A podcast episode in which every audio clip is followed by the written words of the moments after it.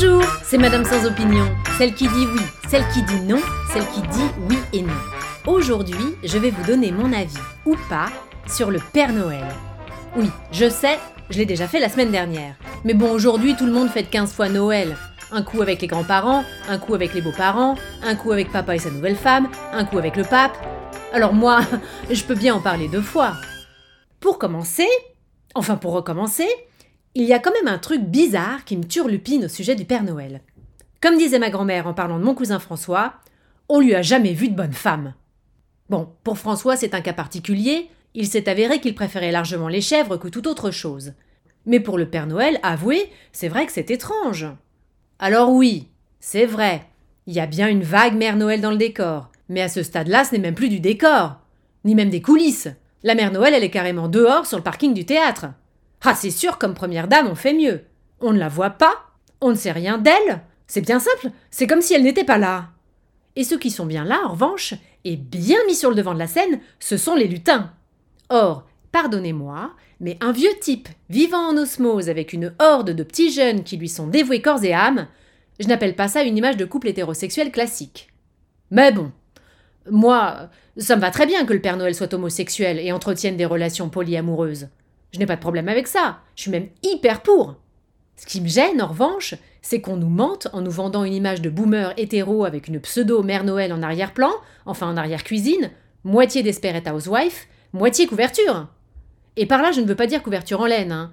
Ce que je veux dire, c'est que la Mère Noël a bon dos et sert probablement à couvrir la véritable identité sexuelle de son mari. Un peu comme Diane Cannon avec Cary Grant en son temps. Ou comme Cathy Holmes avec Tom Cruise plus récemment. Ou comme Brigitte. Euh, non, rien. Bref. Non seulement l'homme en rouge n'existe pas, mais en plus on nous ne dit pas la vérité sur lui. C'est une histoire à se pendre. Après, ce que j'adore, c'est que le type ait réussi à supplanter la naissance de Jésus. Et paf Dans ta gueule, fils de Dieu Et puis il n'y a pas que les chrétiens qui en prennent pour leur grade en se faisant usurper leur Messie. Il y a aussi les musulmans qui se font prendre en otage, car beaucoup fêtent Noël alors que ce n'est pas prévu au programme pour eux. Et c'est très bien comme ça d'ailleurs. Quant aux juifs, j'en connais certains qui noient le poisson et en profitent pour faire deux fois la fête, Hanouka et Noël.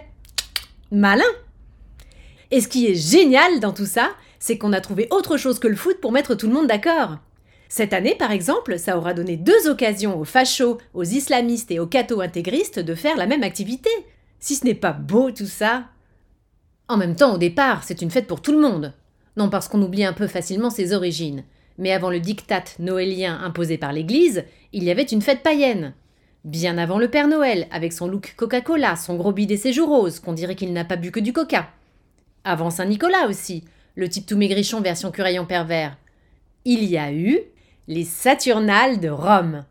Et ça, je dois dire, une semaine de bamboche, où tout le monde se lâche, où tous les enjeux de pouvoir sont suspendus, les différences sociales abolies, et où l'on mange et on boit à la romaine, c'est-à-dire jusqu'à dégueuler sur son voisin, ça pourrait peut-être me faire aimer Noël. Ou pas.